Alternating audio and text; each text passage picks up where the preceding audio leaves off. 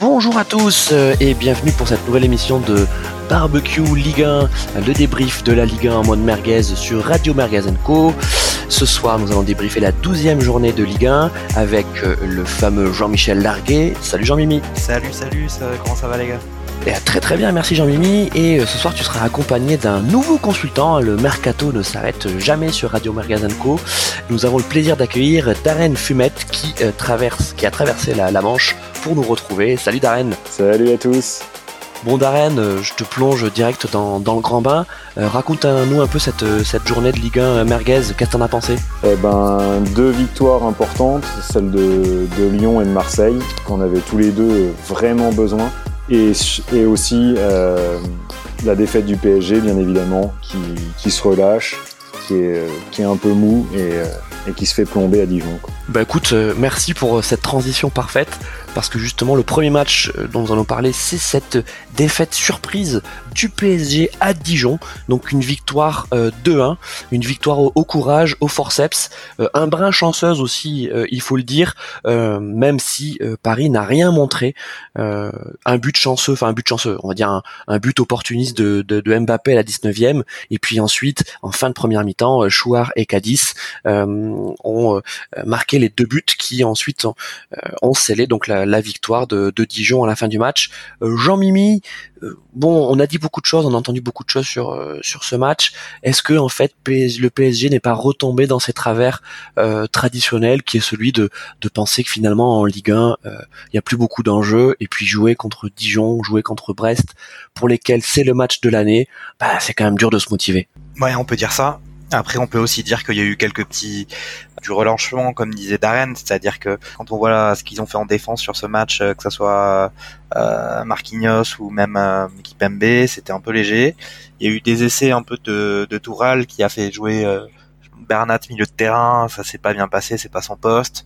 Même au final, quand on voit que Marquinhos retrouve sa place de défenseur central, qu'il a largement délaissé en jouant milieu défensif, on voit qu'il c'est comme si maintenant il c'était plus son poste alors que l'année dernière on se disait il devrait pas jouer milieu défensif. Donc il y a des petites euh, il, y a, des petites erreurs qui sont qui sont apparues, des petits des petites errances. Après effectivement quand on voit l'état du championnat euh, le PSG là c'est leur troisième défaite euh, depuis sur 12 matchs, ils sont quand même leaders largement donc franchement, au niveau de l'implication, c'est, effectivement, ça doit être compliqué pour une équipe comme le PSG. Bon, après, là, c'est quand même joué chez le dernier à Dijon. Si on regarde un peu le scénario du match, on peut voir que il euh, y a Bappé qui a marqué à la 19e. Derrière, il y a eu deux blessures du côté de Dijon. Donc, ils ont fait deux changements euh, avant, enfin, à la 30e minute, ils avaient déjà deux joueurs qui étaient sortis. Et ils ont quand même euh, réussi à battre le PSG. Donc, je pense qu'ils n'y étaient pas dans la tête. Darren, on doit s'inquiéter pour le PSG ou c'est vraiment euh, l'accident de parcours? Non, non, là c'est accident de parcours. Mais clairement, tout le monde s'est endormi sur le match là. C'est euh, le match déjà on, on aurait dit qu'il se jouait à huis clos, pas une ambiance, rien dans le stade, il se passe rien. Effectivement, avalanche de blessés pour Dijon. Euh, le PSG qui marque en plus, qui est même pas dans un temps fort, c'est-à-dire euh, ça joue vraiment sur la qualité de Di Maria et l'accélération de Mbappé, c'est tout. Et derrière, euh, les mecs endormis complets. Et par contre, Dijon qui a attaqué de toutes parts. Pas vraiment de qualité à l'avant, hein. ils, loupent plein de choses, mais en fait, ils, font plein d'attaques. Derrière ça, le PSG, effectivement, Kipembe, c'est pas du tout l'assurance de risque. Et puis le milieu de terrain, euh, un milieu de terrain avec Bernat, je vois pas ce qu'il fout là.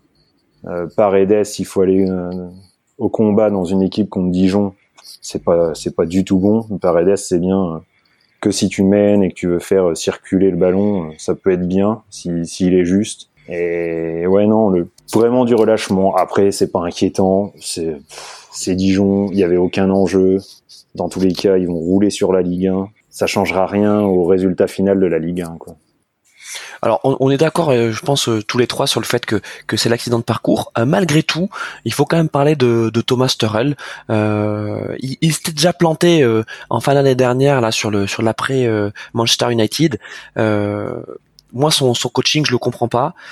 sur un match comme ça, pourquoi tu pourquoi tu fais pas t'alignes pas directement Draxler qui a besoin d'avoir du temps de jeu, Sarabia, pourquoi tu relances pas Cavani aussi titulaire, on attendait tous Cavani et, tu maintiens soi-disant ta, ta, grosse équipe, même si effectivement je suis d'accord avec vous, Bernat c'est quand même étrange de l'aligner au milieu, il aurait très bien pu mettre Draxler sur cette position basse en inversant avec avec Paredes, il, il aligne donc l'attaque Icardi, Mbappé, Di Maria qui qui est sur un petit euh, depuis un moment. Bah là voilà, là c'était le match de trop euh, et c'est le match qui bah, qui rassure pas parce qu'il y a Bruges qui arrive. Alors ok, hein, euh, Bruges ils vont se prendre ils vont prendre une minace, ils vont se prendre ils vont se prendre le, le 6-0 réglementaire. Euh, mais bon, ça reste la Ligue des Champions et et puis même le message que t'envoies à ton banc, il est pas top quoi. Genre contre Dijon, bah tu dois faire tourner, tu dois peut-être mettre du choupo-moting. Voilà, c'est c'est des mecs qui sont capables de briller sur ce genre de match. Et de toute façon, ils ont que ça à se mettre sous la dent. Euh, Qu'est-ce que t'en penses, Jean-Mimi? Moi, je suis tout à fait d'accord avec euh, avec toi. Euh, J'allais d'ailleurs en parler, puis aussi noter quand même le, le retour important quand même de, de, Draxler. On en a parlé plusieurs fois, on était un peu inquiet euh, pour lui sur ses activités sportives, extra sportives, on savait pas trop. Voilà, en tout cas, il est revenu, il a joué, mais je pense qu'il était pas du tout en capacité de jouer un match entier, donc il est rentré à la fin et je pense que c'était ça pour le coup euh, ça me semble cohérent. Après c'est vrai que j'ai trouvé ça un peu dommage que Cavani euh, joue pas le match que ça soit enfin même Icardi commence à avoir beaucoup joué en étant arrivé à la fin du mercato. Il a beaucoup joué il aurait pu il aurait pu le faire un peu souffler euh, j'étais un peu déçu pour Cavani c'est vrai qu'il a pas fait reposer Di Maria qui lui c'est pareil il commence à avoir beaucoup joué cette année mais bon après voilà hein, comme on l'a dit, c'est voilà, c'est un, accident de parcours. C'est vrai que moi j'aurais aimé voir Cavani, plus longtemps. Après pour le reste, euh, moi, enfin, un truc qu'on n'avait pas dit la semaine dernière, euh, c'est que moi Paredes, je suis pas du tout fan. Euh, c'est un gars qui, comme l'a dit Darren, il est là, voilà, il va faire tourner la balle, mais je trouve que c'est un gars qui, au niveau de l'engagement, c'est, j'ai jamais vu un niveau d'engagement bah, qu'on attend d'un joueur qui évolue dans une équipe de ce niveau. Alors oui, bah d'ailleurs en parlant de Paredes, il faut absolument regarder le but. Euh, euh, euh donc le, le, second but et sa non défense sur donc le, le but de Cadiz. Alors le dribble de Cadiz est, est joli, hein, c'est une, une, une belle action. Mais alors Paredes, il fait un espèce de je sais pas, je pense que même sur sur PES sur PES 2006, euh, les défenseurs, en fait, les gestes des défenseurs étaient plus fluides que le sien. En fait, il fait une espèce de de, de coup d'épaule, de de faux petits pas. Euh, ouais, il faut absolument regarder ça. Enfin, c'est c'est incroyable quoi. Mais il faut il faut faut quand même dire que Paredes c'est pas un mur. Quoi. Non, non, non, c'est non, non, c'est effectivement euh, pas, pas, pas, pas un mur. Bon, Passons euh, maintenant à un autre match où il s'est passé pas mal de choses. Euh, c'est donc ce euh, match de Marseille à domicile contre Lille avec une victoire marseillaise 2-1. Et puis un joli match, hein, il faut le dire. Euh, bon, il s'est passé plein de, plein de choses sur ce match, on va le, raconter, mais on avait Marseille quand même qui était en difficulté. Marseille, donc, qui s'est pris une claque le week-end dernier euh, contre Paris, claque euh, méritée, qui a perdu également un match sans saveur contre Monaco en Coupe de la Ligue. et là, ce match au Vélodrome, il faut dire que ça claquait des fessiers du côté de l'OM parce qu'on s'attendait à recevoir un, Lille en pleine bourre qui avait mis un 3-0 le week-end dernier à Bordeaux. Ce qui s'est passé, c'est que Marseille a été consistant, bon match de, Marseille, bien aidé aussi par les cagades euh, lilloises, notamment de Mike Médian, qui a été méconnaissable. Alors la question que je vais vous poser, euh, euh, donc je vais commencer par toi Darren sur sur Marseille. Est-ce que on peut espérer pour Marseille Est-ce que sur ce match-là, on voit les, les débuts d'une embellie, ou alors Lille était vraiment trop faible pour inquiéter ce Marseille-là? Un peu les deux. Euh, mais euh, le, la bonne chose pour euh, dans le match de Marseille, c'était clairement l'état d'esprit. On voit que les gars, ils sont remobilisés parce que se prendre deux gifles coup sur coup, il fallait vraiment réagir. Marseille, match de combattants, les mecs prennent deux gifles coup sur coup, et là on a vu de la réaction au, au niveau état d'esprit. Franchement, super état d'esprit de toute toute l'équipe, j'ai trouvé. Vraiment, euh, tout le monde se battait jusqu'au bout. Euh, match assez, euh, assez incroyable, même niveau, niveau état d'esprit. Après, ça manque de, de, justesse technique et le jeu, c'est pas super bien élaboré. C'était vraiment un match de combattant, mais au moins déjà pour aller chercher une victoire importante, c'était c'était déjà le bon état d'esprit. Jean-Mimi, ton avis sur sur ce Marseille? T'es d'accord avec avec Darren Les valeurs du du combat sont revenues à Marseille? Ouais, je pense que c'est c'est vraiment le, le, la chose qu'on peut dire sur ce match. Après, pour le coup, là, ils étaient vraiment sur une série très compliquée et d'ailleurs, ça va encore continuer euh, le week-end prochain puisqu'ils vont jouer contre Lyon, qui eux aussi, ils ont encore beaucoup de choses à prouver. Euh, ils ont pris 4-0 euh, contre euh, Paris, ils ont perdu contre Monaco, à chaque fois sur des matchs où pour le coup, ils étaient clairement dominés.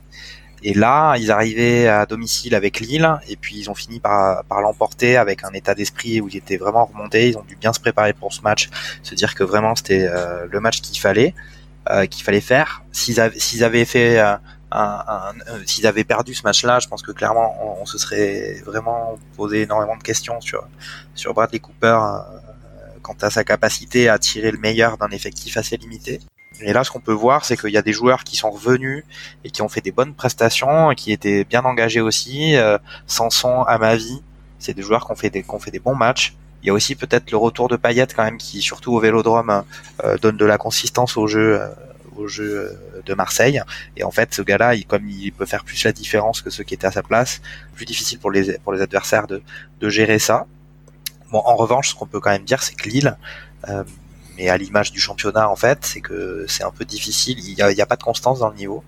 Euh, Lille, ils ont quand même des grosses, ils sont en grosse difficulté à l'extérieur de façon générale. Et là, euh, pour le coup, euh, bon bah, ils ont perdu. C'était pas, c'est logique. Et pour autant, c'est une équipe qui est censée justement être sur le podium du championnat, puisque de toute façon, ils jouent la Ligue des Champions. Donc, mais ils n'y arrivent pas. Ils, ils y arrivent pas. Je sais pas. Après, ça peut être les erreurs du, du gardien, ça peut être aussi euh, euh, une attaque en berne. Là, Rémi a pas été bon sur ce match. Alors, euh, ah, juste avant de passer sur Lille, restons sur sur Marseille.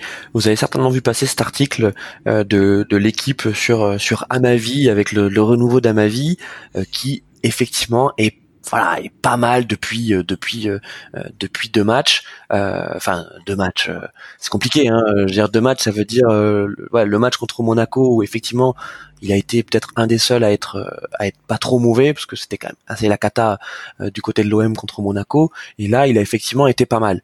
Euh, Bouba Kamara euh, replacé donc en, en, milieu défensif qui a été euh, qui était plutôt bon hein, contre contre Lille. Donc ça on, peut le mettre aussi au crédit de, de Villas-Boas tactiquement parlant. Et puis le retour hein, d'Alvaro González ce, ce, défenseur espagnol qui est pas le défenseur le plus élégant de la terre mais qui correspond bien à l'esprit que Darren a décrit celui celui du, du combat qui on peut mettre encore en avant sur ce sur ce bon match marseillais et sur l'éventuel comment on pourrait dire, euh, embelli en tout cas euh, sur le plan du comptable euh, de l'OM d'Arène. Qui c'est qui t'a plu dans cette équipe de l'OM Malheureusement, je resterai sur ce que tu as, dit.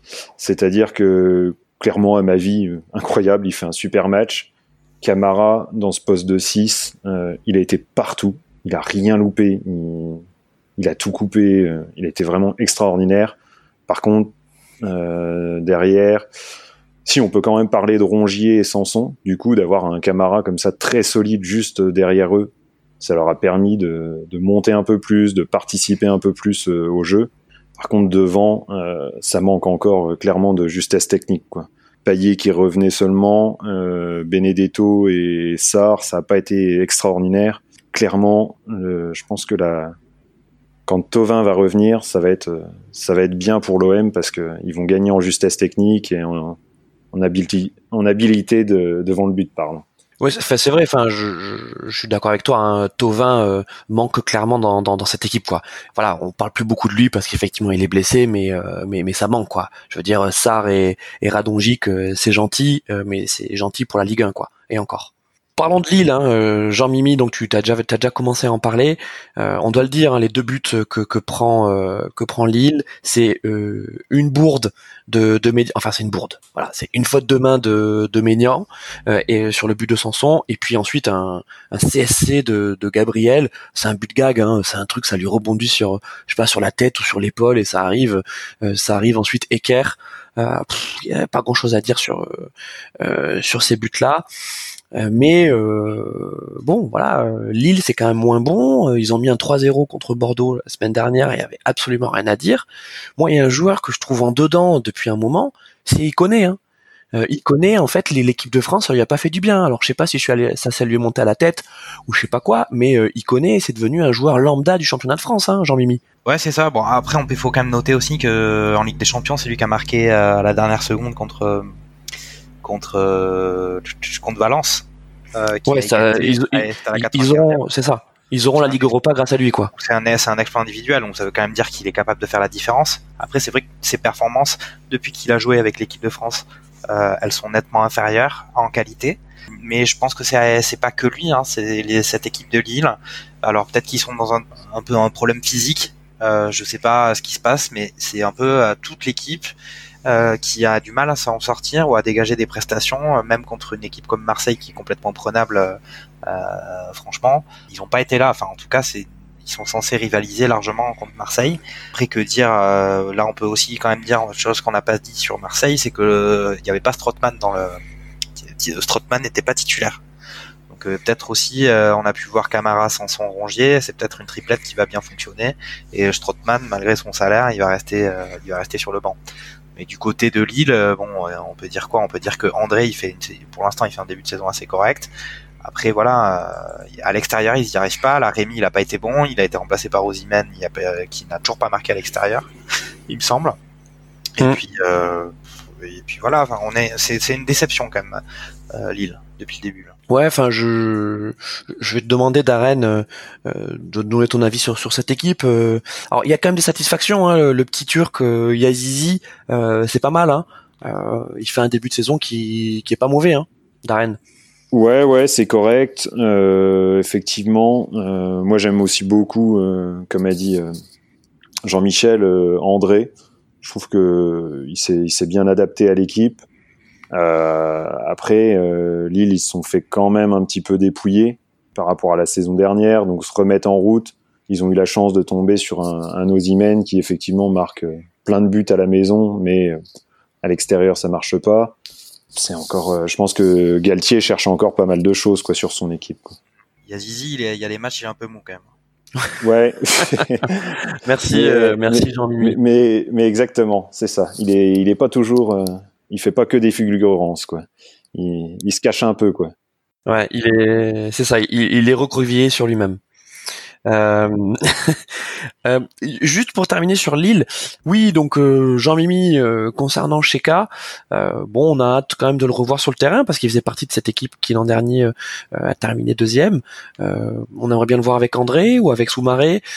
que qu'est-ce que t'en penses de, de Sheka il, a les moyens de revenir hein, il, est en pleine forme, hein, mais il, il est juste revenu de blessure en octobre. Bah et justement, il revient de blessure, donc il va pas, il va pas euh, s'installer immédiatement et durablement dans l'équipe. Il faut encore que euh, il le teste. Après, euh, je pense que Lille, en l'état de leur performance, je pense que Galtier, ça lui va très bien d'avoir un, effectif sur lequel il peut faire un peu tourner et tester des nouvelles choses. Donc je pense qu'il a ça, il peut, il faut qu'il saisisse sa chance, chez Parfait. Bon, mais merci pour pour ce débrief merguez donc sur ce, ce match qui, qui n'a pas manqué d'attrait. Et on va enchaîner. Euh, donc on va passer rapidement. Je vous propose Amiens-Brest. Voilà, victoire de 1-0 d'Amiens. Amiens a, rendu la, monnaie de sa pièce à Brest euh, en gagnant un match à la brestoise, c'est-à-dire un match euh, sans saveur avec une action qui sort de nulle part et ensuite ils ont mis le bus devant devant le but. Donc je pense que les spectateurs du stade de la Licorne à Amiens se sont régalés, comme d'habitude d'ailleurs à Amiens. Par contre, euh, parlons d'Angers-Strasbourg, parce que donc euh, Angers a gagné 1-0 contre, contre Strasbourg, et Angers est deuxième de la Ligue 1 à 7 points du PSG. Waouh Qu'est-ce que ça t'inspire, Darren? Ça m'inspire, euh, ça m'inspire une certaine faiblesse du, championnat quand même, parce que parce que Angers, Angers, je crois qu'ils n'ont pas gagné leurs quatre derniers matchs. Ils ont fait deux, deux nuls et deux défaites et euh, ils sont quand même là quoi. C'est c'est quand même euh, c'est quand même un peu inquiétant. Euh, après Angers, ils font toujours des bons recrutements, ils ont toujours des des super des super joueurs qui sortent des super joueurs Ligue 1 qui sortent d'on ne où. Mais voilà, c'est pas c'est pas excellent et ça fait peur de les voir en haut du en haut du classement et surtout confortés par une victoire contre Strasbourg qui est qui est complètement dans les choux depuis le début de la saison. Quoi. Ils, ont, ils ont fini un peu rincé avec leur coupe l'année dernière et ils sont toujours pas remis de tout ça. Quoi. Ah ouais, Darren, on va, justement, on va parler de Strasbourg juste après. Euh, je vous refais un point de classement. Donc effectivement, donc le PSG est à 28 points, à 27 pardon points. Euh, Angers donc à 7 points, à 20 points. Nantes troisième à 19 points. Marseille également à 19 points. Donc Marseille est quand même quatrième. Hein.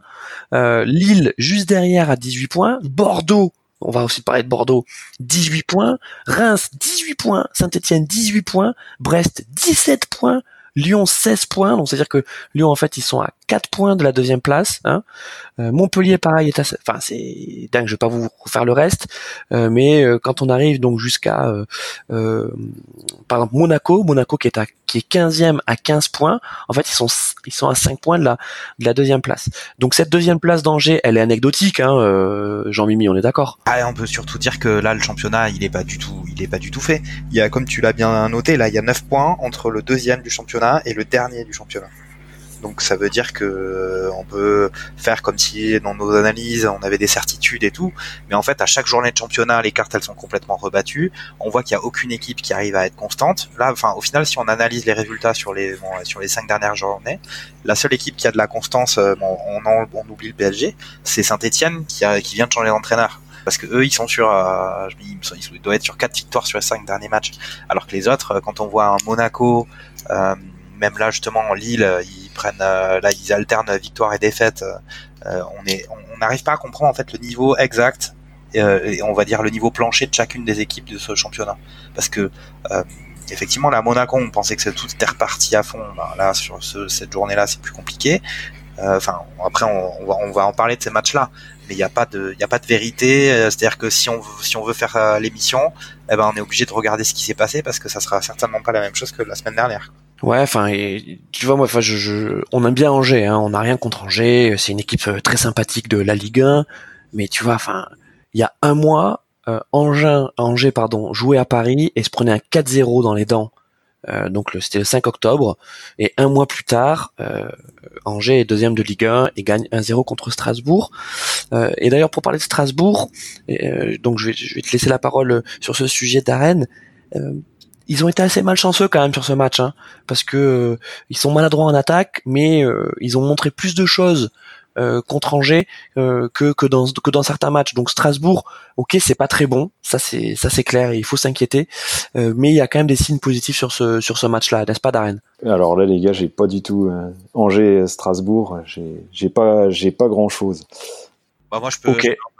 Vas-y, tu, tu veux merguezer Jean-Mimi? Vas-y, Jean-Mimi, merguez nous bien. Strasbourg euh, n'empêche qu'à l'extérieur, ils n'ont pas encore marqué un seul but.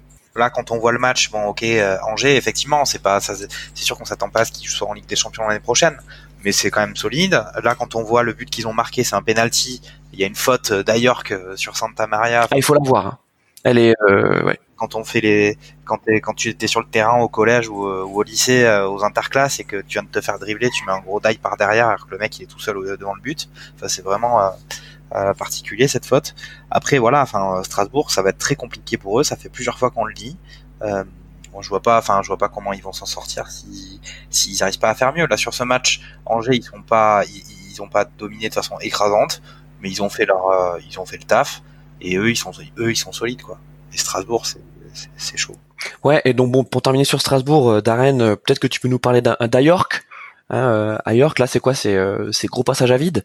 C'est direction de la Ligue 2 Ouais, ouais, ouais. C'est c'est pas un attaquant, euh, c'est pas un attaquant formidable, quoi. Effectivement, ouais, c'est c'est direction la Ligue 2, quoi. C'est c'est bien, c'est c'est grand, c'est C'est un charbonnier, quoi. C'est le charbonnier. Hein, c'est le charbonnier de Strasbourg. C'est exactement ça. C'est un déménageur euh, avec un peu de chance. Euh, si sur le contrôle ça lui arrive bien, ça peut aller au fond, mais c'est faut beaucoup plus de chance que qu'autre chose, quoi tu, tu peux pas espérer grand chose euh, avec ça quoi. Et ceux qui étaient un, un peu bons à Strasbourg comme euh, Kenny Lala euh, l'année dernière ou ce genre de joueurs, j'ai l'impression qu'ils sortent pas la tête de l'eau cette année. Quoi. Ouais, j'en ai mis Kenny Lala, il est passé où là? Il... il est plus là. Hein bah, il a pas joué déjà, je pense. Euh... Ah si, et ouais, non, il est rentré, je crois.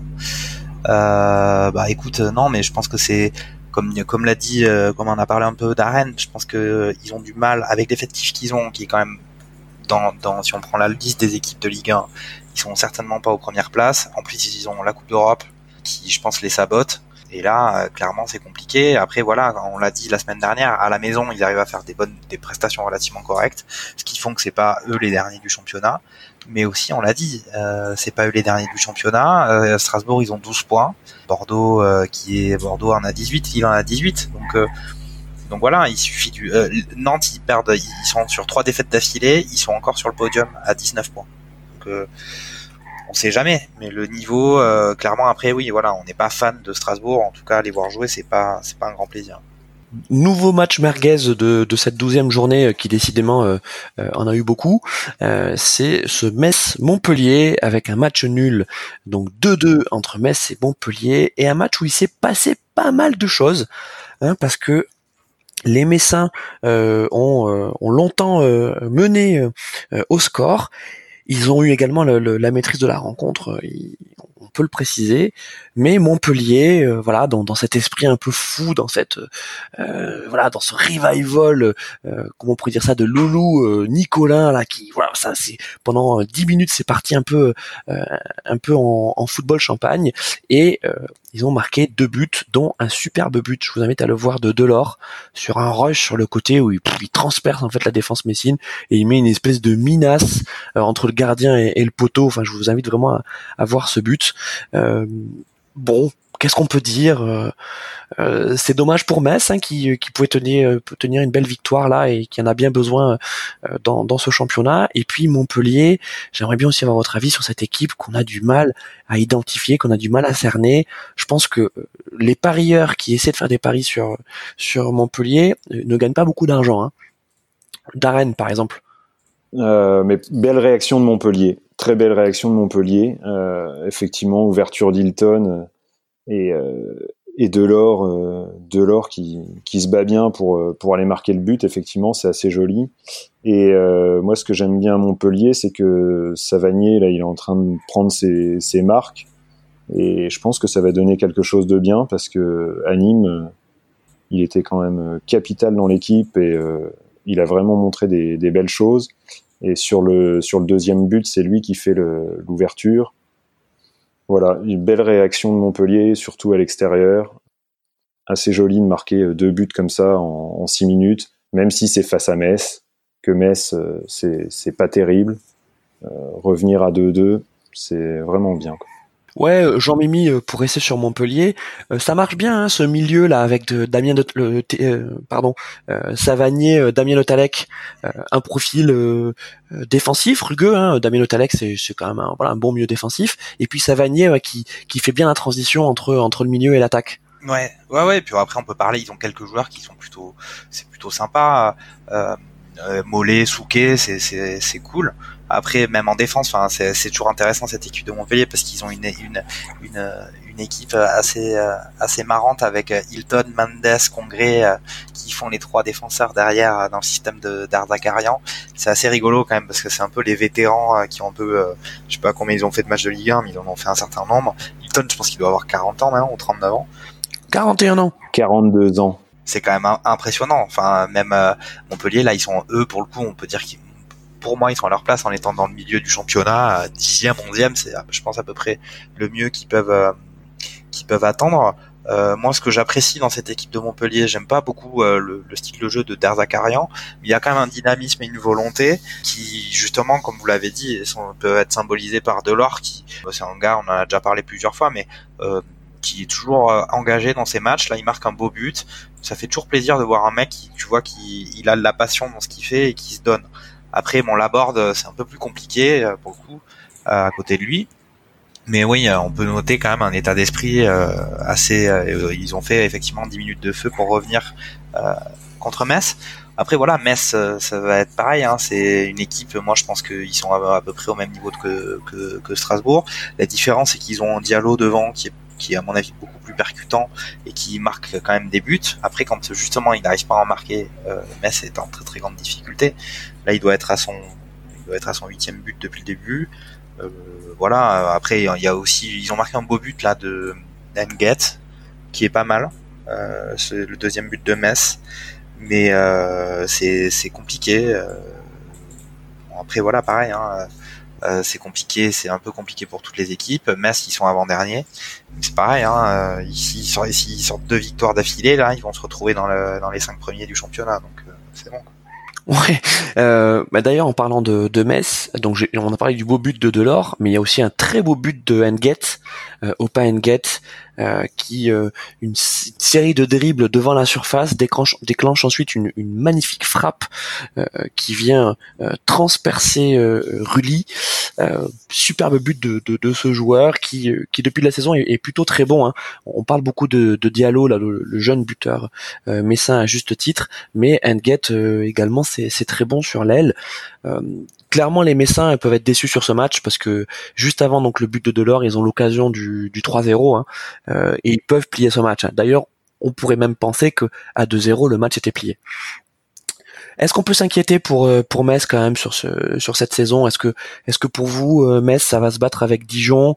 Et puis peut-être je sais pas quelle, équipe ce serait serait susceptible de, de descendre à votre avis? Non alors moi si je peux me permettre moi, à l'heure actuelle, quand on voit la, pour le coup, la, queue du classement de la Ligue 1, et effectivement, même si euh, arithmétiquement parlant, ils sont pas très loin des autres, quand on voit Nîmes, Metz, Toulouse, euh, Strasbourg, Dijon, c'est quand même, euh, ça fait ces cinq équipes-là, c'est celles qui vont, qui vont se battre pour pour le maintien. Parce que à la fois dans ce qu'elle montre, en Toulouse, depuis que Tombeau est revenu, c'est un peu différent, mais on va avoir l'occasion d'en parler. Mais Dijon, Strasbourg, Metz, Nîmes, c'est quand même à la fois ils ont pas de bons résultats et puis en même temps sur le terrain c'est très pauvre.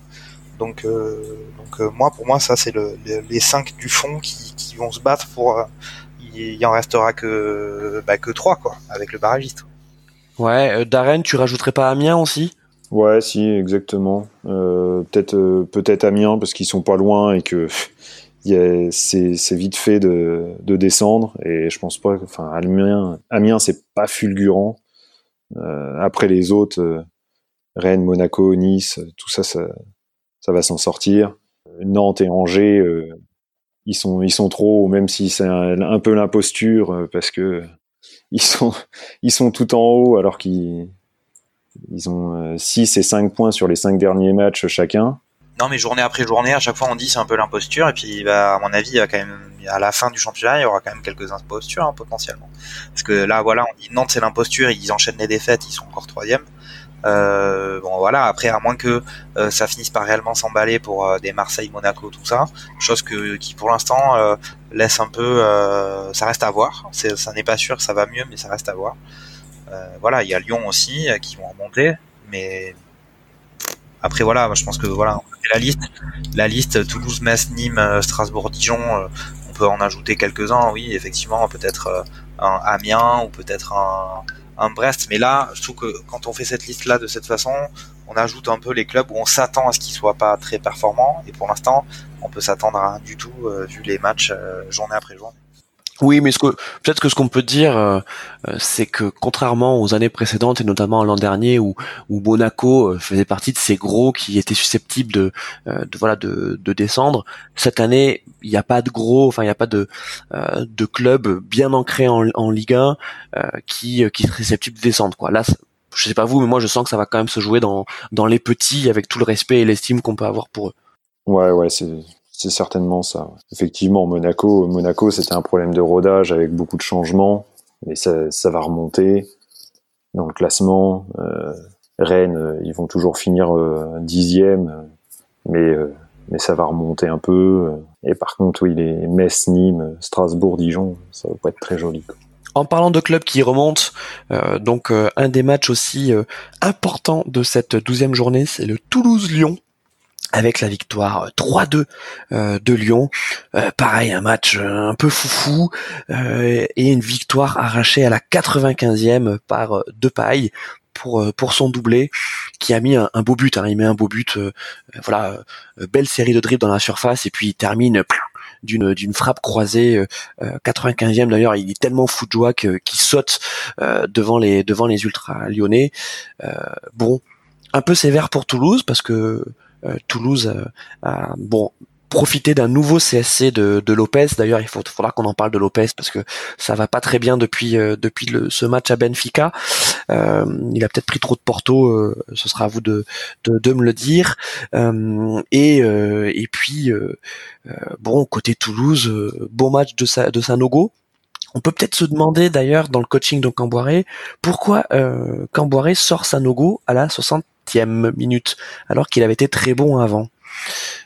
Donc euh, bon petit Jean-Mimi, euh, je te, laisse commencer. Euh, tu parles de, qui tu veux en premier, Toulouse ou, Lyon? Bah je vais parler un peu de Toulouse parce que bon Lyon il y a, vraiment beaucoup de choses à dire, mais on moi je suis un peu triste pour Toulouse. Ça fait deux matchs qui perdent dans les arrêts de jeu. donc il y avait Rennes la semaine dernière et là c'est maintenant le, tour de Lyon. Euh, clairement, oui, Sanogo, il a fait une belle prestation. Il nous fait, ça fait plusieurs matchs qui marque et qui nous fait sa petite panthère sur euh, sur la pelouse. Mais euh, le point faible, le gros point faible de Toulouse, paradoxalement, avec le, le, nouvel entraîneur, avec Amboiré, c'est quand même la défense. Où la défense est très très compliquée. Euh, là, sur les buts, euh, le deuxième but de Dembélé, c'est vraiment une défense euh, apathique. Alors que bon, voilà, Dembélé, on le connaît aussi. Hein, on commence à savoir que bah, qu'il faut quand même se bouger pour pour l'arrêter. Voilà. Après, bon, le but de le, but de la victoire de de Depay, clairement, c'est un exploit individuel, mais contrairement à ce qu'on pouvait penser, le, le de Camboiré, il, il essaie de jouer. il, il a des prétentions offensives et d'ailleurs il marque des buts. Donc là, ils ont marqué deux buts. Le week-end dernier, ils avaient marqué deux buts aussi. Mais euh, défensivement, ça tient pas à la route, surtout contre des équipes avec euh, qui ont des individualités, euh, bah, comme Lyon en l'occurrence, et puis même avec contre une équipe comme Rennes qui était mort de faim pour avoir un résultat et sauver la tête de son entraîneur la semaine dernière. Donc c'est étonnant. Euh, Camboire, en fait, contrairement à, toutes les, attentes, ben au final, il a l'air de privilégier plus l'offensif que la défense c'est quelque chose d'assez, c'est un peu du jamais vu à Toulouse sur les dix dernières années parce que avec le passage de Casanova, on n'était pas dans la folie comme ça. Voilà, Camboré, il, il, en tout cas, il a envie de que cette équipe-là marque des buts. Moi, je soulignerais que peut-être que ce qui manque aussi euh, par rapport aux années précédentes, c'est un Gradel euh, au top de sa forme. Et là, pour l'instant, euh, c'est pas aussi beau que les années dernières où il tenait l'équipe à lui tout seul. Là, cette année, c'est un peu plus léger. Darren, ton, ton avis sur Lyon? Bah, Lyon, euh, Lyon, oui, ils avaient euh, effectivement grandement besoin de, de, gagner. Ils gagnent avec de la chance, clairement, à Toulouse, hein, parce que c'est exploit personnel de de Depay, Depay qui d'ailleurs sur les je trouvais sur les deux années précédentes, il a déjà sauvé pas mal de fois Lyon sur des gros matchs. Et là, là en ce moment où Lyon est pas trop bien, eh ben on se rend compte qu'il est là pour euh, pour marquer les buts, que ce soit en Ligue des Champions ou là en championnat, et, euh, et pour leur sortir la, tête de l'eau. Euh, après Lyon, ils ont eu aussi quand même pas mal de, de recrutements depuis le début de l'année, donc intégrer Reine Adélaïde, Andersen, Mendes, je pense que ça, ça prend ça prend quand même du temps. C'est pas encore bien rodé tout ça mais euh, mais c'est quand même c'est quand même une équipe qui est, qui est forte. Euh, si si Depay euh, sort des choses comme il a sorti ce week-end, euh, Dembélé devant, moi je trouve que c'est un c'est un super neuf quoi. C'est un très très bon neuf. Après les ceux qu'on connaît, les Toussard, Awar, c'est pareil, c'est des très bons joueurs déjà avec ce qu'ils ont montré l'année dernière. Donc c'est Lyon, ça, ça va remonter. Euh, pour moi, ça va remonter vraiment haut. Mais il est où le problème à Lyon en fait? C'est quoi le problème à Lyon? Parce que parce qu'effectivement, enfin tu quand on quand on regarde la compo, quand on regarde les joueurs, enfin tu vois le recrutement était intelligent. Il est où le problème à Lyon quoi? Parce que normalement Lyon n'est pas censé euh, faire 3-2 euh, contre contre Toulouse, c'est pas possible. Jean-Mimi. Enfin là sur ça, bon 3-2 euh, contre Toulouse, au final ils ont marqué 3 buts, ils en ont pris que 2 et ils ont gagné. C'était ça l'essentiel pour eux.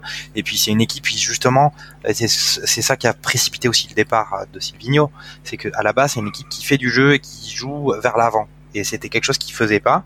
Et là, il y a Garcia qui est arrivé. Et euh, là, quand on regarde ce match-là, c'est un peu ce qu'ils ont essayé de faire. Ah, il a quand même choisi de faire un. Il avait quatre joueurs offensifs Dembélé, Depay, Awar, Rennes, Adélaïde. C'était plutôt consistant. Je pense que moi, euh, je considère que c'est le milieu qu'on devrait voir euh, de façon régulière du côté de Lyon.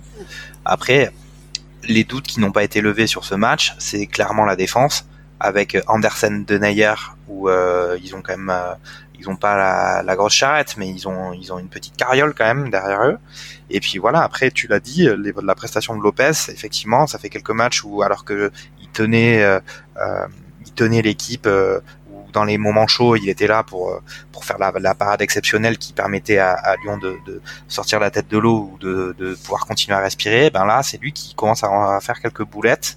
On peut voir aussi que il était, il me semble qu'il était capitaine et qu'il a été, on lui a plus ou moins retiré le brassard. Je pense que Garcia il fait des essais pour voir un peu qui va être capitaine. La, semaine dernière c'était Depay, là cette fois-ci c'est De Euh, moi, je pense que si Depay continue comme ça, il va finir par être capitaine parce que quand on voit sa rage de vaincre, je pense que ça doit. Enfin, moi, je suis, si j'étais supporter de Lyon, un mec ça qui, qui va arracher le truc à la fin, qui saute dans les bras des supporters et etc. et qui, voilà, comme l'a dit euh, Darren, qui quand même a, arrive à vraiment euh, s'arrache pour euh, pour le club. Moi, ça serait marrant que ça, serait, que ça soit lui. Après, il est un peu, il est un peu irrégulier, donc euh, un capitaine, il doit, il doit être solide dans la tempête et et tout le temps. Mais lui, c'est vrai qu'il est un peu irrégulier pour ça, mais ça serait, ça serait chouette, je trouve. Ouais, ouais Darren, pour toi, Depay, c'est c'est le patron de cette équipe de Lyon? Non, non. Pour pour moi, c'est c'est un mec qui est capable de fulgurance. Il te sauve dans les grands matchs. Par contre, le maître capitaine, euh, tu demandais euh, quel était le problème à Lyon. Moi, je pense que il y a un problème d'autorité en règle générale à Lyon. Enfin, il y a toujours eu euh, Olas qui fait autorité. Les coachs, ils sont toujours remis en cause. On a l'impression par le vestiaire, par les supporters en permanence. Et là, sur le terrain, si tu dois donner un vrai leader, celui qui est le chef, pas parce que c'est le meilleur, mais celui qui est le chef, il y en a pas. Et la preuve, effectivement, il a donné le brassard à Lopez, il s'est troué complet depuis, là, il, se trouve. Euh, il l'a donné à deux pailles, donc là c'est bien, il nous sort, euh, il nous sort des buts, mais il en sortira pas toujours de son chapeau comme ça. Et le mec, il est un peu, un peu versatile, quoi. C'est, euh, c'est pas, c'est pas un capitaine, quoi. Il fait des vidéos de rap sur YouTube. C'est pas, c'est pas ce qu'on attend. C'est pas lui qui va ramener l'autorité. Et surtout, déjà un truc simple, mais il parle pas français, quoi. Donc euh, fédérer l'équipe euh, et, et, les emmener euh, et les emmener quand déjà tu parles pas la langue. D'accord. Donc t'es en train de la plupart de l'équipe, ça va être compliqué. T'es quand même en train de dire que si en gros le mec qui faisait des vidéos sur Instagram de variété française, là il pourrait être capitaine, ça serait gage de qualité, mais comme il fait du rap, tout de suite t'es pas d'accord. Bah, écoute, c'est un peu rétro. non, non, mais euh, il, est, folklorique, quoi. voilà, son truc Louis Vuitton au CFC, voilà, c'est du, folklore. Donc des fois, c'est beau à voir. Des fois, ça peut aussi donner des catastrophes, quoi. Je pense que mettre un mec comme ça capitaine, ça serait très léger de la part de Lyon. Bah, c'est quand même, à, je trouve que là, t'es sévère avec lui parce que il fait de la différence sur le terrain. Et puis au niveau de l'état d'esprit euh, faut que ce gars-là effectivement il y a un problème de régularité mais c'est quand même le leader technique sur le terrain. Et puis quand on voit même ses prestations avec l'équipe des Pays-Bas on voit qu'il est quand même capable de faire des gros matchs et de les enchaîner. Avec Lyon ça n'a pas forcément ça fonctionne pas complètement cette année. Mais euh, en tout cas c'est lui qui quand même sort de l'eau euh, sur les derniers matchs. Et en tout cas depuis que Garcia est arrivé donc sans transition, continuons donc avec euh, cet autre match euh, de cette douzième journée de Ligue 1 euh, qui opposait donc Bordeaux à Nantes avec une victoire 2-0 de Bordeaux, une victoire assez nette et sans bavure d'un Bordeaux séduisant notamment avec Mea Culpa. Hein, J'avais annoncé notre ami attaquant sud-coréen comme étant une merguez de, de ce championnat et il me fait mentir, ce qu'il a encore été encore été très bon sur ce match. Et puis un Nantes euh, assez faible, assez inquiétant, hein, qui, qui, enchaîne euh, les matchs sans victoire depuis un moment. Donc, euh, mon, Jean-Mimi, est-ce que Nantes est en train de, de vivre son premier contre-coup après un début de championnat plutôt réussi? Je dirais qu'il faut d'abord saluer la performance de Bordeaux. comme tu l'as bien dit, Wang n'est pas du tout une merguez, contrairement à ce que certains avaient pu le dire au début de l'année on peut dire que Bordeaux avec Wang, ils ont trouvé un, bon gars qui est capable à la fois de faire des bonnes passes, c'est lui qui fait la passe décisive pour Camano et il marque un très joli but. Euh, et puis aussi, on peut noter pour du côté de Bordeaux que Camano qui avait eu pas mal de problèmes en interne l'année dernière et à l'intersaison il me semble est revenu et là il a l'air bien décidé à, à essayer de, bah, de faire les efforts pour son équipe. Donc c'est intéressant du côté de Bordeaux. Et puis voilà, pour Nantes, on avait dit qu'ils leur, leur deuxième place pendant un moment ils ont été deuxième dans le championnat et l'arrivée de Gourcuff a été ils ont fait toute une série de victoires avec des scores étriqués. Euh, ils étaient peut-être au-dessus de leur niveau et là effectivement comme tu le dis il peut y avoir un contre-coup. C'est vrai qu'ils ont un effectif qui est pas non plus euh, de top niveau. Il y a quand même pas mal d'équipes qui sont dans ce cas mais eux ils étaient aux avant-postes sur le début du championnat. Et là les choses ont l'air de revenir à la normale. Euh, voilà, on peut dire que devant, ils ont beaucoup de difficultés à marquer là depuis quelques matchs. Je sais pas ce que ça va donner. Euh, à noter, euh, puisqu'ils doivent être un peu conscients du souci, c'est que on a entendu des rumeurs sur euh, un, une signature de Ben Arfa. Alors je sais pas où ça en est, mais euh, il se murmurait que du côté de Nantes, on se penchait sur le dossier de Ben Arfa. Moi, je suis pas forcément, je vois pas trop l'intérêt, mais en tout cas, c'est quelque chose qu'ils envisageaient. Ouais, alors tu, tu fais bien d'en parler, Jean-Mimi, parce que euh, c'est vrai que Ben Arfa dans cette équipe de Nantes, euh, euh bah, ça serait, ça serait intéressant dans le sens où euh, où il n'y a pas de véritable star dans dans, dans, dans cet effectif, et donc ça peut-être ça contribuerait à, mettre encore davantage la lumière euh, sur le FC Nantes. Ensuite, là où c'est inquiétant et, je te rejoins sur tes réserves, c'est que euh, est-ce que le vestiaire nantais euh, qui est en train d'être restructuré, repris en main par Gourcuff avec une, méthode qui est, bien à lui, est-ce qu'il pourrait résister à l'arrivée d'un Ben Arfa qui est quand même pas le mec le plus facile à gérer? On peut se poser la question. D'autant que Gourcuff fait plutôt office d'entraîneur vieille, vieille, école, donc euh, qui, à mon avis, au niveau des personnalités un peu fortes et des gens têtus, il laisse pas trop passer ça. Et effectivement, dans l'effectif, il n'y a pas de star qui se dégage. Donc euh, Ben Arfa instantanément deviendrait une personnalité omniprésente. Moi, je suis pas sûr que ça soit la bonne pioche pour euh, pour Nantes parce que en termes de d'audience médiatique, il aurait tous les micros autour de lui. ça serait un peu quelque chose de qui est sans aucun lien avec avec le sportif, puisque Ben Arfa, ça fait quand même, euh, bah, ça fait depuis le début de l'année qu'il joue pas, et puis, et puis on n'a pas très bien compris ce qu'il voulait faire, euh, s'il voulait vraiment travailler en fait. Donc mm. moi, c'est pour moi c'est pas une très bonne pioche. Il n'empêche que euh, cette réflexion-là s'inscrit bah, dans une carence de l'équipe, qui est l'animation offensive. Alors ils ont Rongier qui est parti à Marseille, qui n'était pas forcément un numéro 10, mais qui en tout cas était la personne qui un peu euh, avait quand même un peu la technique dans l'équipe, euh, que ça soit sur les, je pense qu'il tirait les coups de pied arrêtés, c'est lui qui faisait quand même les bonnes passes ou les, les premières passes euh, qui qui qui, qui libéraient les offensives. Ils ont plus trop ça maintenant. Ils s'en sortaient avec une grinta que Gourcuff avait avait amené, mais pour mais là maintenant il faut passer à on va dire passer la seconde, ils ont du mal. Bon, nos auditeurs euh, auront remarqué que Darren Fumette euh, n'est plus des nôtres. Alors, il n'est plus des nôtres sur cette émission, hein, sa, euh, sa, connexion ayant définitivement rendu l'âme, mais il sera de retour pour pour une prochaine émission. il vous embrasse tous. voilà. pour terminer, juste, juste, pour parler de Darren Fumette, il me semble qu'à Nancy, la, la, fibre optique n'est pas encore, elle est en cours d'installation, ça va venir, mais pour l'instant, il est en, il est en petite ADSL.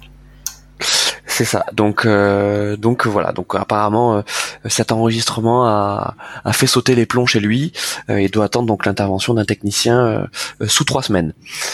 Pour parler donc de pour terminer sur Bordeaux. une équipe assez séduisante quand même contre contre Nantes, il faut le dire. Qu'est-ce qu'on peut penser de ce Bordeaux-là? C'est c'est vraiment l'équipe sur courant alternatif. franchement, je, je, sais pas toi, je je parie rarement euh, sur ou contre Bordeaux parce que pour moi c'est l'équipe injouable. Si tu ne sais jamais ce qui va se passer. Bon, alors ce qu'on peut dire tout de même euh, dans les choses qui sont un peu, euh, on va dire certaines pour Bordeaux cette année, c'est qu'ils ont un peu musclé leur défense avec l'arrivée de Koscielny. C'est devenu assez sérieux. Ils ont Costil qui est quand même un gardien d'assez bon niveau en Ligue 1. On peut dire que défensivement ça va à peu près. Après voilà, comme on le dit, euh, une équipe comme Bordeaux, c'est étonnant qu'ils aient un gars comme Brillant qui soit devant, euh, titulaire à tous les matchs, attaquant de pointe. Bien sûr. C'est quand même assez limité. Euh, Wang finalement se révèle une pioche assez correcte. Bon après deux Préville, moi je suis assez sceptique, mais il a quand même un niveau de Ligue 1 assez, assez, on va dire assez raisonnable. Après voilà, clairement, ils ont, moi à mon avis, c'est qu'ils ont pas l'effectif pour viser les premières places du championnat, mais visiblement Souzard il va mettre les choses en place. Là maintenant ils arrivent à avoir un petit fond de jeu. Donc euh, euh, je pense qu'ils peuvent euh, je sais pas quelle place ils sont du championnat là mais ils peuvent un peu continuer comme ça. Il faut noter aussi qu'ils jouaient contre Nantes qui, qui clairement pas non plus avec un gros niveau. Donc moi je pense que Bordeaux contre les contre les gros ils ont d'énormes difficultés. Après ils ont quand même leur carte à jouer parce qu'il n'y a pas que des gros dans le championnat Ouais. Euh, tu me parlais de, de Camano, euh, retour de Camano euh, euh, au premier plan. Enfin, je dis au premier plan. Euh, disons un, Camano de, de, bon niveau. Hein. Qu'est-ce qu'on peut espérer de, de, de, bien pour ce, ce joueur de, de, se refaire une cerise et de partir au mercato d'hiver? Bah, je pense que clairement, si on regarde l'effectif de Bordeaux, ils ont besoin d'un gars comme Camano. Je pense que ce qui a posé problème, c'est peut-être ton comportement extra sportif. Euh, l'année dernière, il y a un passif avec euh, ben, avec le staff, avec les dirigeants. Donc clairement, il était blacklisté. Là, il revient. De toute façon, ils sont bien obligés de ben, de faire tourner parce que ben, de toute bah façon, ils avaient De Préville qui était blessé à un moment. Ils ont euh, ils ont pas grand monde non plus comme comme solution.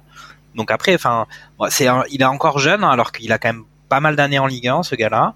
Donc euh, on sait pas, hein, ça fait quatre ans qu'il est à Bordeaux, il peut faire une bonne année. Je pense qu'à mon avis, il, il, va essayer de performer pour partir parce que ça fait quatre ans qu'il est déjà à Bordeaux.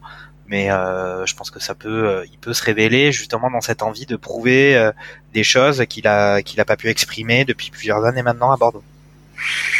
Nickel. Il a marqué 10 buts, il a quand même marqué 10 buts l'année dernière, donc. Euh... Ouais, non, non, mais enfin, de toute façon, tu te souviens, il a fait une, un, début de saison euh, euh, canon l'année dernière, euh, à tel point qu'il a, il a intéressé Monaco, donc à l'intersaison, enfin Monaco qui, souviens-toi, avait débarqué Jardim en octobre, rapatrié Henri, et donc à l'intersaison ils étaient pas bien, et donc ils, ils recrutaient à tout va.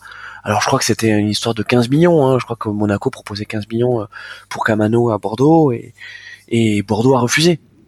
Oui, c'est ça, mais je crois que Camano, il avait déjà fait toutes ses valises.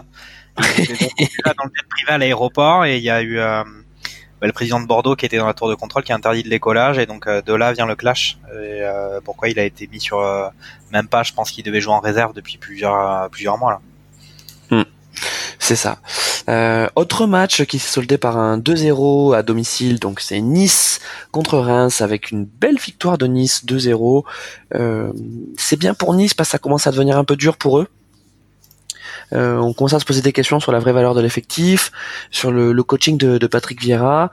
Et là, donc cette victoire 2-0 contre une équipe de Reims qui est plutôt en forme depuis le début de saison, c'est une victoire qui va faire du bien, n'est-ce pas Jean-Mimi?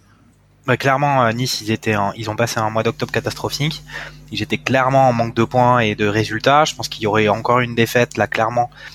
Pour Vira, ça aurait été un peu compliqué, mais moi, il me semble que ce soit pas forcément la faute de Vira. C'est que au niveau de l'effectif, entre euh, les arrivées, euh, les jeunes qui restent encore à former, il y a eu quelques difficultés. Après, des choix qui étaient peut-être moins bons sur les derniers matchs que sur, sur évidemment les choix qu'il avait fait au début de l'année, où il avait un effectif plus restreint. Il a réussi à avoir des résultats un peu euh, venus de nulle part. Là maintenant, il y a tout le monde qui a l'air de revenir un petit peu, mais il y a certaines recrues qui, qui, qui jouent pas forcément très bien. Alors là, ils ont quand même été aidés sur ce match-là par euh, un carton rouge. Par un carton rouge assez tôt dans le match. Donc là, bon, euh, il jouait pas non plus contre le Real de Madrid, il jouait contre Reims, donc Reims à 10 pendant quasiment tout le match. Euh, même pour Nice qui va pas très bien, euh, c'était une proie qui était quand même assez accessible. Mm. Donc ils ont marqué, il y a Cyprien qui a marqué, il y a RL qui a marqué. Voilà, on peut toujours, enfin voilà, on note que voilà, Cyprien et RL ont marqué, Claude Maurice qui euh, qui n'a toujours pas marqué, euh, qui n'est pas, pour l'instant, ça va pas vraiment très bien. C'est pas une recrue qui fait, qui a fait ses preuves. Euh, pour le coup, voilà, enfin ça c'est une des problématiques de Vira depuis le début de la saison. Claude Maurice qui, qui fait jouer mais qui n'y arrive pas, et puis Ganogo non plus qui qui, qui a pas fait grand chose.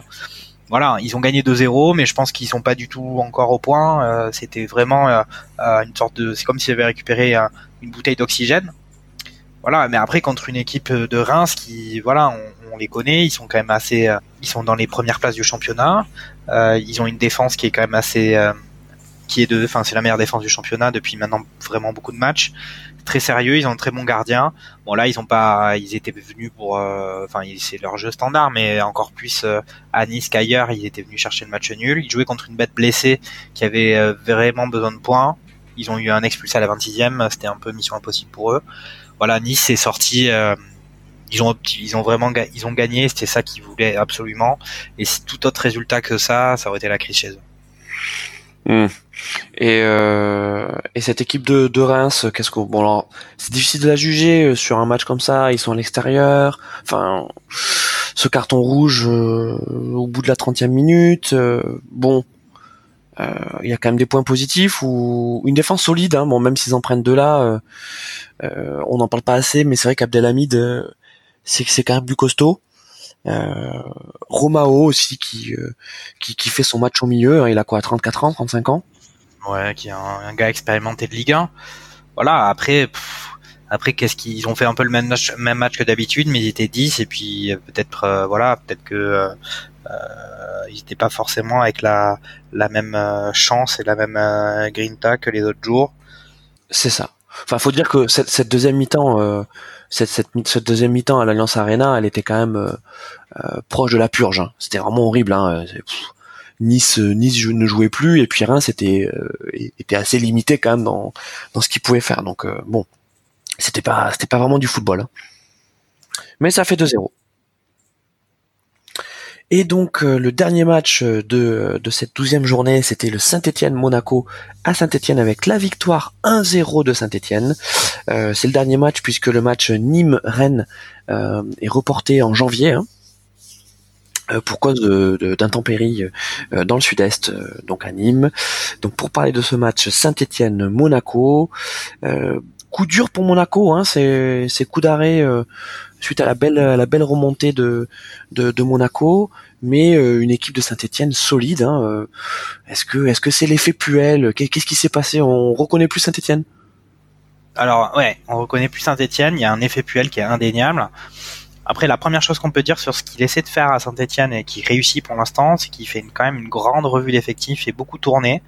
Il fait beaucoup confiance aux jeunes alors après, on va dire qu'en Ligue 1, ils ont des bons résultats. Euh, peut-être euh, en Coupe d'Europe, c'est un peu plus compliqué hmm, parce que peut-être que c'est une compétition sur laquelle ils misent plus très bien vu le début de saison qu'ils ont fait. Mais euh, voilà, on peut noter que sur ce match, bon, qui était vraiment un match assez, un match plutôt plutôt pas terrible, d'autant qu'il y avait un huis clos partiel à Saint-Étienne à cause des, des fumigènes des supporters. Il y avait tout un cop qui était fermé, je pense, et ils ont quand même réussi à, à péter des fumigènes dans une, euh, une tribune qui était ouverte. Voilà. Après moi, ce que je tiens à dire sur Saint-Etienne, c'est que là, Perrin, il était pas là et qu'ils n'ont pas pris de but. Euh, moi, je trouve que Perrin depuis euh, depuis le début de la saison à Saint-Etienne, c'est très compliqué pour moi. Il me fait il fait il me fait un peu penser à Glick du côté de Monaco. Mhm.